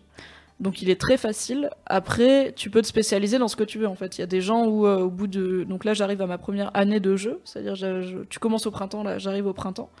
Euh, Il y a des gens à ce moment-là, ils sont déjà mariés, euh, et ils ont euh, donc quand t'es marié, la personne vient vivre chez toi, et c'est pratique parce qu'elle peut faire des trucs à ta place, genre arroser euh, tes cultures, donc ça c'est bien. Euh, moi j'ai zéro euh, interaction avec personne quasiment, enfin je, je, je bosse pas ça, mais par contre j'ai fini la mine, donc en fait tu peux choisir vraiment ce Ouais. qui te- ce qui t'intéresse dans le jeu. Et si, si, si c'est si facile, euh, tu trouves quel intérêt exactement? Ah, Enfin, euh, c'est un peu- Comment ça peut autant peu, s'il n'y a pas euh, de challenge? En fait, c'est comme, c'est un peu comme Pokémon en effet, où Pokémon c'est jamais vraiment dur. Il y a, enfin, c'est, il y a littéralement des enfants de 8 ans qui sont capables de finir Pokémon, mais t'as envie déjà d'avoir tout, donc de remplir ton Pokédex. Et là, c'est un peu pareil, t'as envie de, d'avoir, euh, tu peux euh, faire grandir en fait, moyennant du, de l'argent et des ressources. Tu peux avoir une plus grande maison, des meilleurs champs, euh, des clôtures qui sont pas en bois nul, mais qui sont en fer. Tu peux avoir une serre, tu peux avoir des arrosages trop bien, donc tu peux vouloir avoir la meilleure ferme possible. Tu peux vouloir finir la mine, avoir les meilleurs équipements, euh, les armes et tout possible, avoir les meilleures interactions possibles. Il y a l'aspect mystère où j'ai clairement, j'ai réussi à pas me faire spoiler parce qu'en vrai il est sorti il y a un an et quelques le jeu. Je sais pas ce qui se passe quand tu répares le bus, je sais pas. euh, Je sais qu'il y a plusieurs histoires qui se dessinent en creux, mais j'ai aucune idée de où elles mènent. Donc il y a le côté, bah, j'ai envie de savoir ce qui se passe. Et c'est très relaxant, en vrai, de. T'as un côté où tu fais un peu la même chose tout le temps, mais t'as aussi des aspects aléatoires. Par exemple, il y a des jours où il pleut. tu sais pas euh, avant la veille quel jour il va pleuvoir et quand il pleut bah en fait ça change ta journée parce que t'as pas arrosé des trucs par exemple mais tu peux prendre la foudre tu vois c'est des trucs un peu cons comme ça Est-ce que tu meurs si tu te prends la foudre? Non toi tu peux pas te prendre la foudre par contre ça peut ruiner tes cultures euh, enfin une partie de tes cultures ou tes arbres fruitiers qui sont des investissements longue durée puisque c'est un arbre ça met du temps à pousser je suis vraiment en plus la personne qui a le moins la main verte du monde J'ai- fait mourir des cactus qui sont quand même pas très exigeants en termes de- d'entretien du coup, euh, je me sens un peu ridicule à parler de oui, vous savez, les arbres fruitiers, c'est un travail de longue haleine. Mais c'est vrai. Du coup, euh, j'aime beaucoup ce côté. C'est très chou. J'ai un peu l'impression de partir en vacances à la campagne quand je lance le jeu. Et euh, il y a plein de petites euh, traditions mignonnes, genre euh, toutes les saisons, t'as un ou deux événements qui réunissent tout le village avec des petits mini-jeux, genre euh, pêcher les meilleurs poissons parce que tu peux pêcher aussi. C'est si chou. ça, Enfin, voilà. ça me faisait penser à Farmville en fait au début quand on parlait, euh, tu sais tout là, et j'ai été complètement accro à, à ce jeu à la coupe. Bah, je pense qu'il y a eu une grosse hype à un moment euh, de Farmville. euh, je pense que c'était en le 2000. moment euh, où tous tes amis Facebook euh, te envoyaient des invitations, mais genre, euh, mais nous on avait euh, avec des potes, on était complètement accro et genre on se donnait en fait des des, des temps en fait, genre quand, quand quelqu'un n'était pas dispo pour euh, pour arroser ses euh, ses plantes. On lui filait, enfin moi j'avais déjà filé mon mot de passe Facebook à un pote pour qu'il m'arrose mes courgettes, tu vois, pour pas qu'elles expirent. Parce qu'en fait, si tu les arrosais pas au bon moment, bah ta récolte elle était foutue quoi. Et, il fallait que tu nettoies, donc ça te bouffait des points, je crois. Et, euh, c'était- et ouais, et puis le, kiff en fait d'avoir une, une ferme trop stylée, tu vois. rien que pour ça, moi je signe quoi. C'est euh, Ah bah clairement c'est pour ça que j'avais mis du temps à le prendre c'est parce que je savais que ma vie sociale allait en Ouais, prendre ouais, un coup. ouais, et que- et euh, j'avais pas eu cette addiction depuis Don't Starve qui est un jeu aussi de survie. Ouais. un peu méchant dans le sens où quand tu meurs tu meurs pour de bon et tu repars à zéro sur un monde aléatoire donc euh, vraiment euh, tu peux rien sauvegarder du tout. Là c'est le Don't Starve pour les enfants. C'est très chou ça sauvegarde tous les jours du jeu pas tous les jours de la vraie vie. Du coup au pire, si tu meurs et que tu peux pas récupérer euh, ta sauvegarde, t'as perdu littéralement une demi-heure de jeu. Donc c'est pas grave, quoi. Tu te dis pas, euh, Oh, j'ai perdu 12 heures, euh, c'est pas possible, je rouvrirai Oh plus là. jamais ce jeu, quoi. Ouais, Du coup, une journée, c'est une demi-heure de jeu?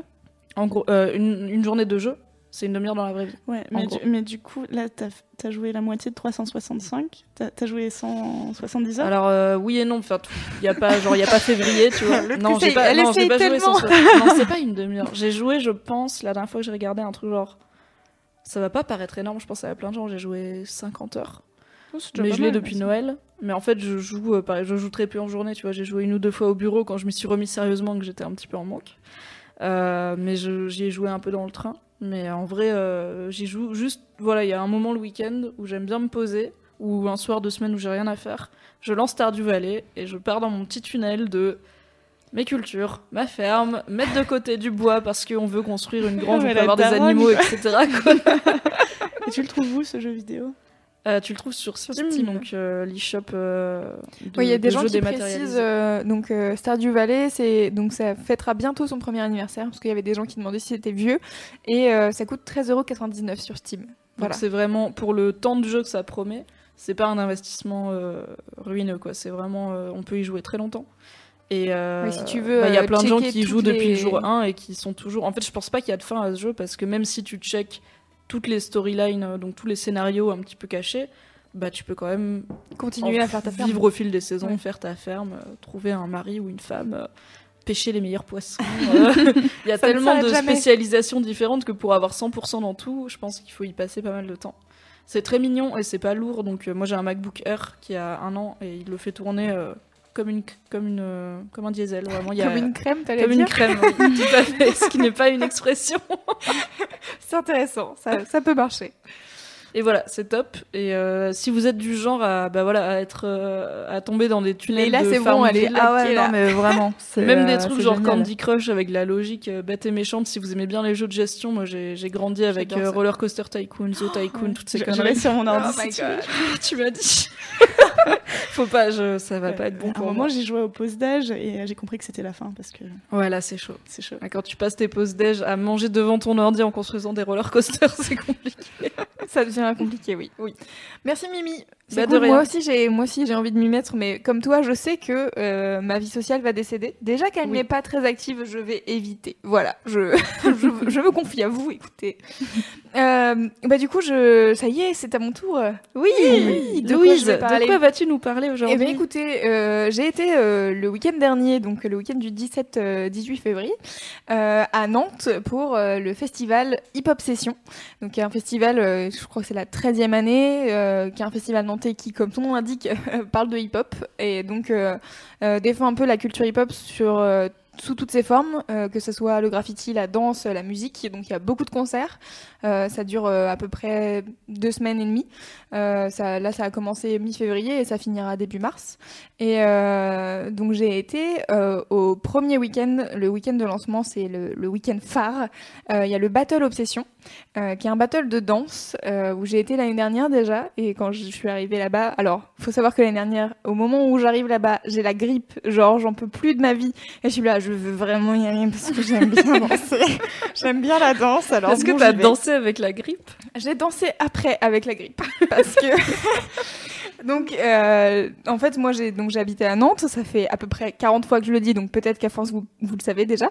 Euh, et du coup euh, ce festival là, c'est un festival qui est vraiment hyper ancré et moi j'avais été déjà à plein de concerts et ce battle tout le monde m'en parlait, j'étais là OK, qu'est-ce que c'est? Je veux aller voir.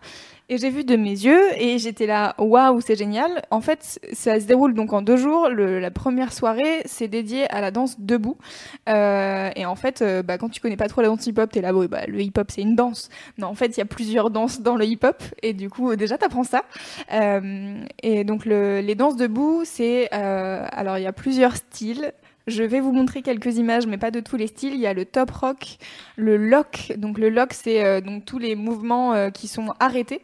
Donc euh, c'est très musculaire. faut que, enfin, tout est musculaire, mais vraiment là, c'est en fait ils arrêtent leurs mouvements. Donc c'est, euh, il y a des positions de bras euh, et de tête et de jambes qui reviennent assez régulièrement. Euh, Il y a le hip-hop, donc qui est la danse de base mais debout, parce que en opposition il y aurait le breakdance qui est mise en avant le deuxième soir en fait.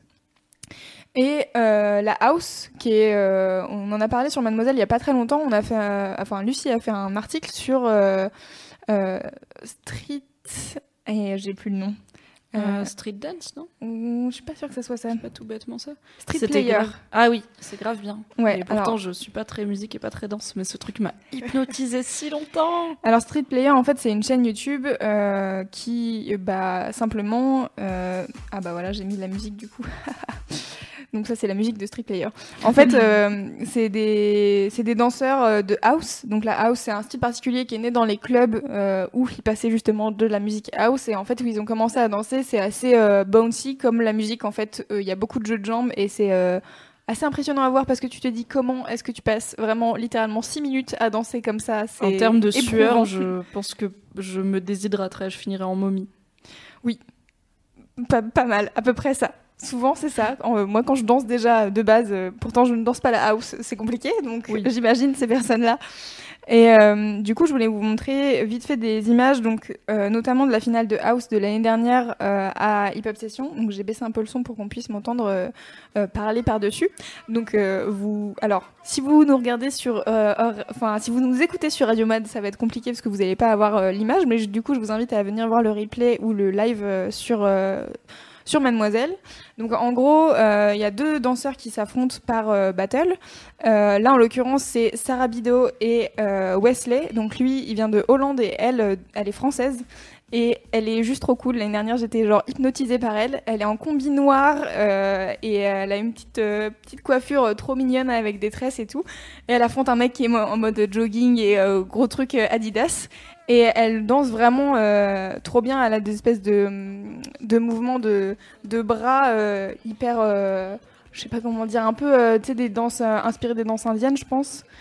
Après, je, je veux pas, j'en sais rien, j'ai pas les, vraiment les règles. Je vois l'idée. Voilà. Et, et du coup, c'est assez spectaculaire. Donc, ils sont, y a un- la scène, c'est un carré, et au-dessus, enfin, tout autour, il y a tout le monde qui est assis et qui regarde le truc, et il y a des gradins et tout. Et du coup, c'est vraiment euh, dès qu'il y a euh, un mouvement qui est un peu stylé, et tout le monde est en train de crier et tout, donc c'est vraiment entraînant.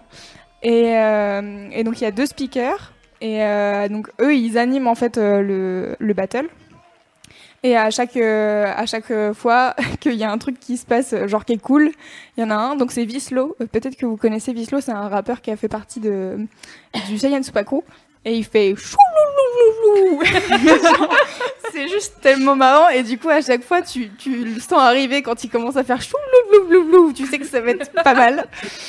Et, euh, et du coup, là, je vais changer de vidéo. Je vais vous mettre euh, la finale hip-hop de cette année où il y avait euh, une Strasbourgeoise qui s'appelle Jade. Et moi, j'ai juste été trop fascinée par sa manière de danser. Je la trouvais trop stylée. J'étais là, j'aimerais tellement danser comme toi. C'est trop bien. Et elle était face à un autre Français qui vient de Lorient, je crois, qui s'appelle Mackenzie et qui, pareil, était très très fort. Et donc, en fait, euh, je, je pense que même pour les gens qui euh, s'y connaissent pas trop en danse, c'est assez impressionnant de voir ça. Après, je sais qu'il y a eu euh, surtout euh, les gens qui connaissent pas trop, peut-être qu'ils peuvent trouver ça redondant, parce qu'en fait, c'est donc euh, un truc qui est un, c'est un concours quoi, comme tous les concours de sport. Du coup, ils s'affrontent pendant toute la soirée. Donc, ça commence en quart de finale, donc il y a huit danseurs et ça finit à deux, et donc tu vois tous les passages. Donc il y a des gens qui sont plus doués que d'autres, il y a des musiques qui vont peut-être plus te parler que d'autres, et donc c'est vrai que ça peut être peut-être un peu long. Donc euh, bah, en fait, euh, ce qui est assez cool, c'est que dans les festivals comme ça, euh, ça, hum, ça finit aussi à danser derrière, dans les, enfin pas dans les coulisses, mais c'est-à-dire qu'il y a quand même un, assez grand hall, et donc il y a des battles de danse qui commencent à se faire à l'extérieur. Et donc c'est plutôt plutôt cool à regarder. Et donc euh, voilà, c'était ma découverte, euh, enfin ma redécouverte dernièrement puisque euh, j'y avais été l'année dernière et j'avais vraiment adoré. Et, euh, et voilà, et ça m'a permis de découvrir aussi des danseuses françaises et j'aime toujours, je sais pas, c'est, je crois que c'est Victoria qui avait parlé de, Oui. Amy. ouais, Amy, qui avait L'ancienne orchestreuse de. Mademoiselle. Elle avait parlé en fait d'un- d'une chaîne YouTube aussi, je crois, enfin de plusieurs chaînes YouTube qui font partie d'un même club de danse, qui sont des Américains. Il y a notamment euh, I'm a Beast et euh, je sais plus qui. En fait, il y a pas, pas mal de danseurs qui font des, qui dansent vraiment sur des chansons actuelles, etc. Par exemple, ils ont fait euh, Shape of You il y a pas très longtemps, etc. Et, euh, et du coup, c'est, euh, je m'étais intéressée à ça un peu. Et en fait, quand t'arrives en vrai, et t'as les gens devant toi qui dansent. Et t'es là, genre vraiment, ils sont à, à 3 mètres. Et t'es là, waouh, waouh. Vraiment, euh, tu sais, il y en a un en break qui est euh, donc le break c'est la danse au sol. Donc il y a pas mal de figures et tout. C'est assez impressionnant. C'est peut-être plus impressionnant que la danse debout.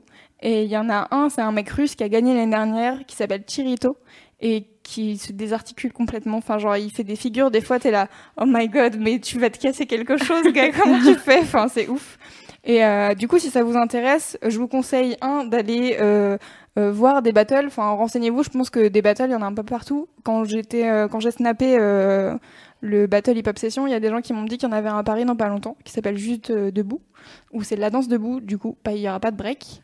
Et, euh, et du coup, je pense qu'il y en a un peu partout. Il y a des assos de hip-hop qui doivent proposer des, des initiations et des trucs comme ça. Donc voilà, en fait, moi, c'est un truc que j'aime bien faire parce que j'ai envie. j'ai vraiment envie de danser et de faire des trucs comme ça. Et je suis là. Chaque fois que j'y vais, ça me fait, ça me donne, c'est un petit pas de plus pour euh, pour y arriver. Et donc là, j'aimerais euh, bien faire des interviews des, des nanas qui dansent pour Mademoiselle. Voilà, c'est mon petit, Oui, euh, ramène-les nous. Oui, ça serait trop cool. Elles ont l'air. Enfin, en plus, c'est Est-ce qu'on peut faire des battles dans la cour du bureau euh, carrément. Ou à la grosse stuff? On va faire un battle à la grosse stuff. C'est parti. Je suis chaud. Vous l'aurez entendu euh, ici en premier. Mimi en battle. non, tu sais que je... il faut pas que je danse, Oui, moi après je je me casse des trucs. Euh, donc voilà, donc euh, toutes les vidéos sont disponibles sur euh, la chaîne YouTube de l'organisateur qui s'appelle euh, Pick Up Production. Et euh, sinon, voilà, il y a plein de. Je pense que en faisant euh, le tour euh, de l'internet, vous allez forcément trouver euh, des, des trucs euh, de danse qui vous Ah plaisent. bah, le vortex des vidéos de danse est très vaste. Exactement. Et, euh, et voilà, c'était mon, c'était mon petit kiff euh, du moment. J'espère que ça vous a plu et j'espère qu'en en vidéo, ça donnait envie plus que quand moi je parle toute seule parce que Ça donnait Non, déjà non, envie. Nous, ouais, on que pas sur eu tes snaps, euh, enfin dans les snaps que tu avais diffusés la semaine dernière, Ouais. c'était, euh, tu sentais un peu justement l'ambiance euh, avec la hype là des, des gens qui, euh, Ouais, c'est qui Enfin, assez marrant, mais ouais. par contre, ça dure assez longtemps et donc il y a une pause genre de 20 minutes au milieu. Et, euh, et c'est assez drôle parce que en break, euh, l'après-midi, par exemple, le, donc le deuxième jour, en breakdance, il y a des gens qui viennent d'un peu, d'un peu partout pour se qualifier pour le quart de finale du soir, où il y a des danseurs en fait qui ont été invités, parce que si tu veux, les danseurs sont invités euh, par euh, par l'asso qu'organise. Et donc du coup là, c'est vraiment des qualifs où tout le monde peut participer pour être le challenger euh, Exactement. face aux danseurs qualifiés. Ah, j'aime trop. J'ai envie d'en faire un comics. C'est trop bien. et, euh, et en fait, au moment de la pause, genre de 20 minutes, euh, quand les, les breakers sont partis pour se réchauffer, etc., il y a des petits qui viennent sur scène, genre des petits, genre qui ont vraiment genre entre 3 et, et, et 12 ans, quoi. Et ils sont tous euh, donc sur le carré où les danseurs dansent habituellement et ils font des, leur premier pas de break, etc. Tu sens, alors que soit qu'ils ont vraiment bien observé et que du coup ils essayent de refaire, soit euh, qu'ils ont déjà en cours de break et t'es là, genre vraiment, si tu commences maintenant, oh mon dieu, qu'est-ce que ça va être dans 10 ans? Et c'est trop bien. Et j'ai parlé avec euh, un des danseurs, donc Mackenzie, que vous avez vu en vidéo, le mec qui avait la veste verte. Euh, et donc, je lui ai demandé depuis combien de temps il faisait du hip-hop, etc. Et en fait, ça fait 10 ans qu'il en fait. Et euh, il me dit, ouais, en fait, j'ai commencé par le jazz et machin. Donc, en fait, le mec est passé par mille trucs. Et je lui fais, mais comment t'arrives au hip-hop quand t'as fait des cours vraiment de, de danse, etc. Et il me fait, bah, en fait, je sais pas, euh, j'étais avec des potes, il y en avait un qui faisait ça. Et puis, en fait, on a tous commencé à en faire. Et j'ai interviewé aussi une une jeune breakdanceuse, euh, Camille, euh, qui a commencé à faire du break avec son mec. Et du coup, euh, je lui ai demandé c'était quoi ton meilleur souvenir en battle? Et elle m'a dit le jour où j'ai battu mon mec. Parce que du coup, c'est lui qui m'avait appris et j'ai gagné. Et, et c'est vraiment assez cool quand, par exemple, quand le jury arrive sur scène, donc ils sont, on les présente tous un par un, et après ils font une démo pour euh, prouver entre guillemets que euh, ils sont aptes à faire jury de, du truc et c'est vraiment euh, c'est vraiment impressionnant quoi. Et j'ai une question du coup c'est un sport dans lequel on différencie pas les femmes des mecs? Eh ben en fait c'est assez étrange parce que dans le alors l'année dernière quand j'y étais en break il y avait les les gars et il y avait les meufs mais que en break et alors qu'en danse debout, il y a euh, c'est mixte. Peut-être parce qu'on se dit qu'il faut plus de force physique pour genre se supporter au sol et du coup euh, ce serait pas juste euh, ouais. si les mecs sont statistiquement plus musclés. Je sais, pas. Je sais pas parce qu'en fait cette année en break j'ai vu zéro meuf. Alors, ça règle le souci. en fait, si tu veux, l'année dernière, il y avait donc en solo et en crew, donc en 3 contre 3. Et cette année, il y avait que le 3 contre 3. Et il y avait aussi Bonnie and Clyde, où euh, c'est un gars, une fille contre un gars, une fille. Donc du coup, euh, c'est, il n'y a pas eu juste des meufs euh, à faire des battles entre elles. Mais, mais en tout cas, enfin ouais, c'est cool, c'est assez intéressant en fait, parce que je sais plus quand on parlait, enfin, il y avait l'excité qui a fait le, le beatbox. Et du coup, c'était organisé par la même asso à Nantes. Et, et c'est marrant parce que le beatbox, par contre, c'est les filles d'un côté et les gars de l'autre. Et c'est genre. Est-ce que tu peux nous rappeler ce que c'est? Beatbox, c'est quand tu, tu fais des, des instruments avec ta voix. Des bruits avec ta bouche. J'allais faire une tentative. Ouais, c'est ça. La rétro-pédalé direct. tu fais des ouais, tu fais des sortes de production à la voix quoi, enfin production, je sais pas comment dire. Tu fais une rythmique euh, grâce à un mouvement de des peu peu peu comme ça. Et sauf que bon, t'arrives à jouer Billie Jean alors que moi je fais juste. Dirais-moi quand j'appelle mon chat. Euh... Pardon. Je des choses. Écoute, J'adore. Bientôt, bientôt Anouk euh, faire du beatbox. Oh je oui. vous préviens. Et euh, l'ambiance parce que euh, j'imagine quand tu débarques et que tu connais pas du tout est-ce que genre c'est une salle où vous êtes tous assis et vous regardez une scène? Est-ce que tout le monde est debout? Est-ce que tout le monde applaudit? En fait le truc c'est que donc tu as les speakers ils sont deux euh, ils sont entraînés pour faire réagir le public. Par exemple il y a un nom de code c'est allô quand tu dis allô tout le monde fait du bruit. Bon voilà. En fait c'est juste comme dans un concert sauf que c'est il y a la scène est au milieu c'est un carré.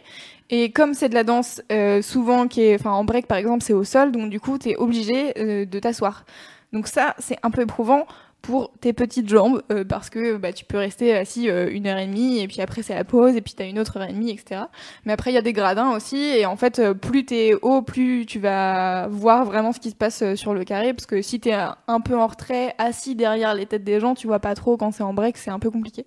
Mais après c'est retransmis sur des écrans aussi géants etc et ce qui est cool à Hip Hop Session c'est que ils ont aussi des personnes qui font la traduction en langue des signes française Donc, euh, tu, ils ont tout un, dispositif euh, pour accompagner les personnes euh, sourdes et malentendantes, et notamment ça. Donc, il y, avait des, hum, comment ça s'appelle, des sub-packs qui sont des genres des sacs à dos qui sont reliés au son, et donc du coup, tu ressens les basses plus, etc. Et donc il y a ça que tu peux euh, emprunter à l'accueil et après tu as la langue des signes française enfin les ils sont deux à faire la traduction de ce que disent les speakers pour dire bon bah voilà, il y a un machin qui va affronter machin etc. Et donc c'est euh, vraiment euh, assez assez cool en fait d'intégrer les sourds malentendants dans une pratique qui est à la base basée sur la musique et tu te dis genre bah en fait les personnes elles vont pas forcément entendre etc. alors qu'en fait bah les basses tu les ressens à fond et euh, du coup, ça, ça peut te, te faire venir aussi à des événements comme ça où tu te dirais à la base, euh, j'ai pas forcément quelque chose à faire là-bas, quoi. Et c'est cool. Donc, du coup, tu peux vraiment aller t'asseoir partout euh, et tu rencontres des gens. Enfin, moi, j'étais là, genre, j'étais assis, à côté de personnes. J'étais là, elle est forte, elle, hein. Ouais, ouais, elle est forte. et ouais, c'est marrant, tu Enfin, du coup, t'es là, genre, tu cries et t'es là, vraiment, tu t'en fous parce que tout le monde crie quand il veut, etc. Quand t'es impressionné par un truc, tu le fais savoir en criant ou en applaudissant, etc. Donc, c'est cool en fait, ça donne aussi l'énergie euh, aux danseurs euh, qui sont euh, en train de faire leur battle et quand ils réussissent un truc, c'est genre vas-y, t'as encore plus d'énergie maintenant pour faire un truc de ouf.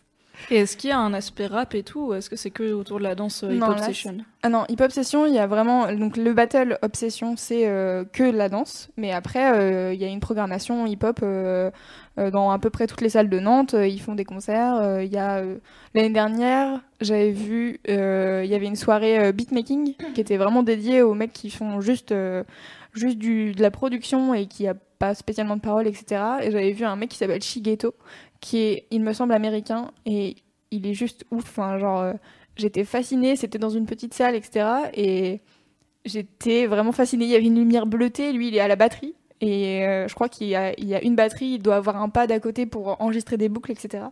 Et c'est tout. Et t'es là, ok, comment tu fais autant de la musique trop bien en n'ayant rien sur scène? C'est ouf. Donc voilà, en fait, tu peux découvrir, euh, il y a des soirées entre guillemets spéciales, et puis après, il y a plein d'artistes. Euh, si t'aimes pas, en fait, si t'aimes pas le hip-hop à la fin, si tu te dis je connais pas le hip-hop à la base, etc. Bah en fait, il y a plein de plein de moments où tu te dis bah en fait le concert est pas cher, euh, je vais payer 10 euros ma place pour aller voir des gars, on verra ce que ça donne quoi. Et euh, mais en vrai, je pense que typiquement le battle obsession, c'est un bon moyen de commencer en, en disant euh, bah je suis, enfin à la base la culture hip-hop je connais pas trop. Et euh, bah, en fait, tu vas entendre plein de styles de musique différents, tu vas voir des gens danser plein de styles euh, différents. du coup, ça peut t'ouvrir euh, à cette culture qui est carrément cool. Voilà. Et le public, pardon, c'est peut-être une dernière question. c'est familial, c'est. Oui, est-ce qu'il n'y a que des gens bourrés Non, pas du tout. Alors, vraiment pas. Parce qu'il y a des drapeaux bretons. Il y a toujours un drapeau. Tu sais que tout à l'heure, quand tu as commencé à parler, il y a quelqu'un qui a dit le sujet de Mimi ce soir, Thionville et les Bretons. Ah bah t'es cramé hein Mimi hein.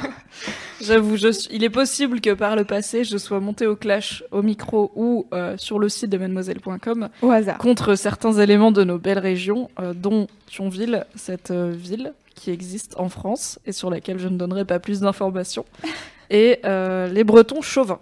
J'ai pas dit les Bretons, j'aime beaucoup la Bretagne, j'ai peut-être fait un article sur les Bretons chauvins qui sont un peu relous. Voilà, je vais totalement le mettre en lien. Pour Merci.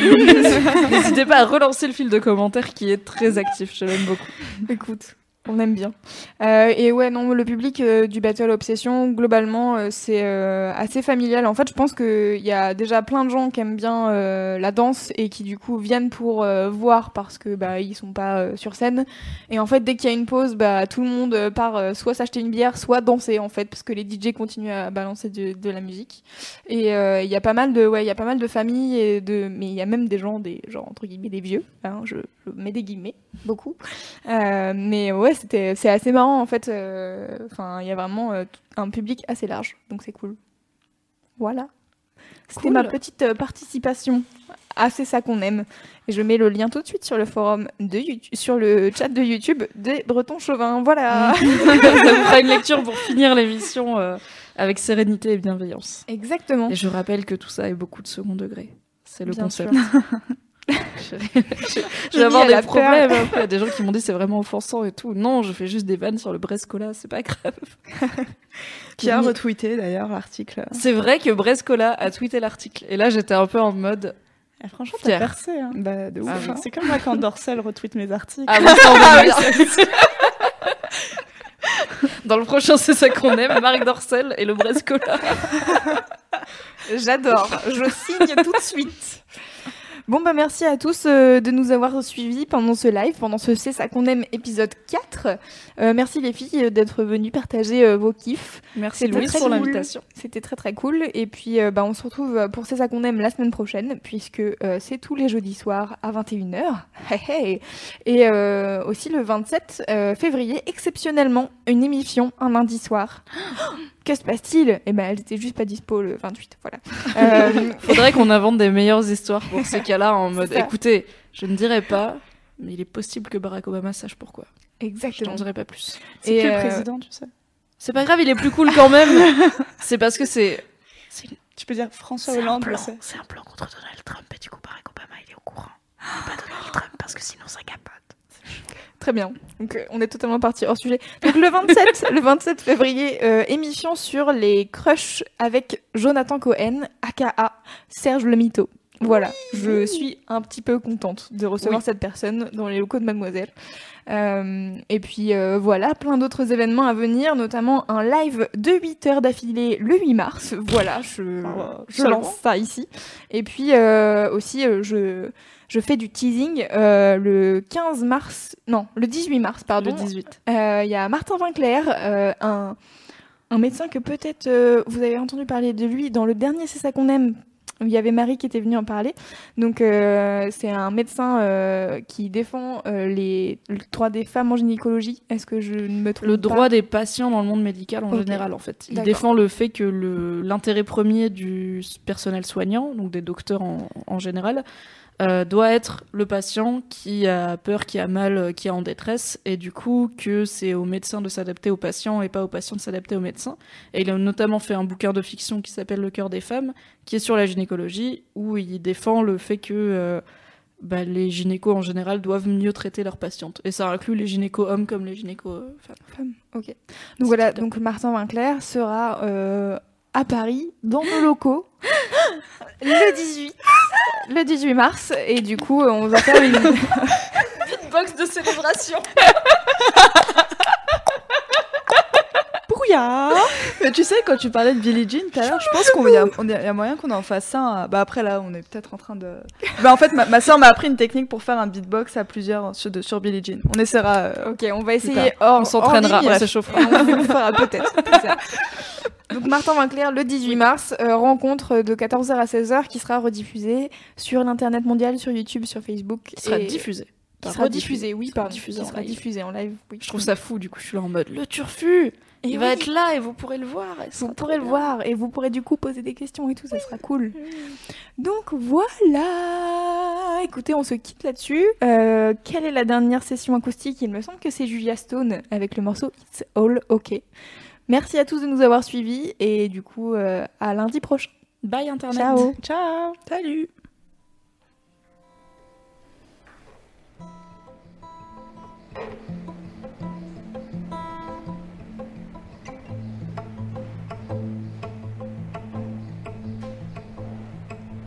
story is different now. The records are playing in the living room. And you might say I'm wounded, I might say I'm hurt. But we knew the difference then between the fire and the earth. And we may say we're broken, we may say we're weak. But we knew before we started all the secrets we would keep. And it's all okay. Love will find a way to be what love is. And it's all okay. Love will find a way to be what love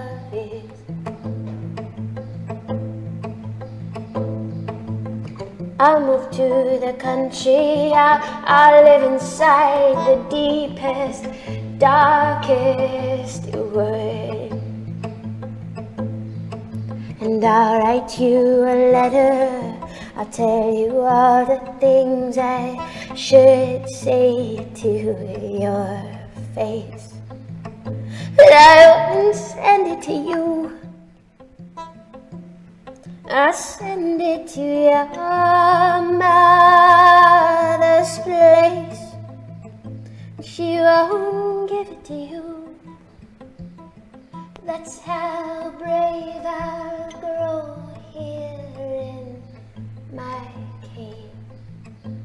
And it's all okay.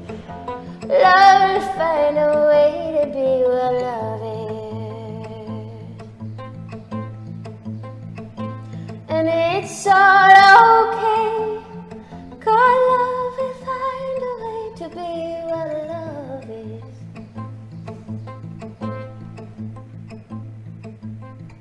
You move to the city. You marry a pretty girl.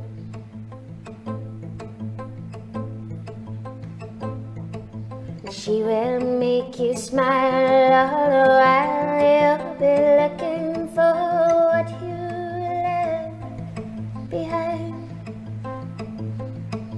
She will bring you children. Oh, how you will love them with that heart of yours. But I won't visit you. I'm better than the kinder thing to do. And it's all okay. Cause love will find a way to be what love is. And it's all okay, cause love will find a way to be what love is.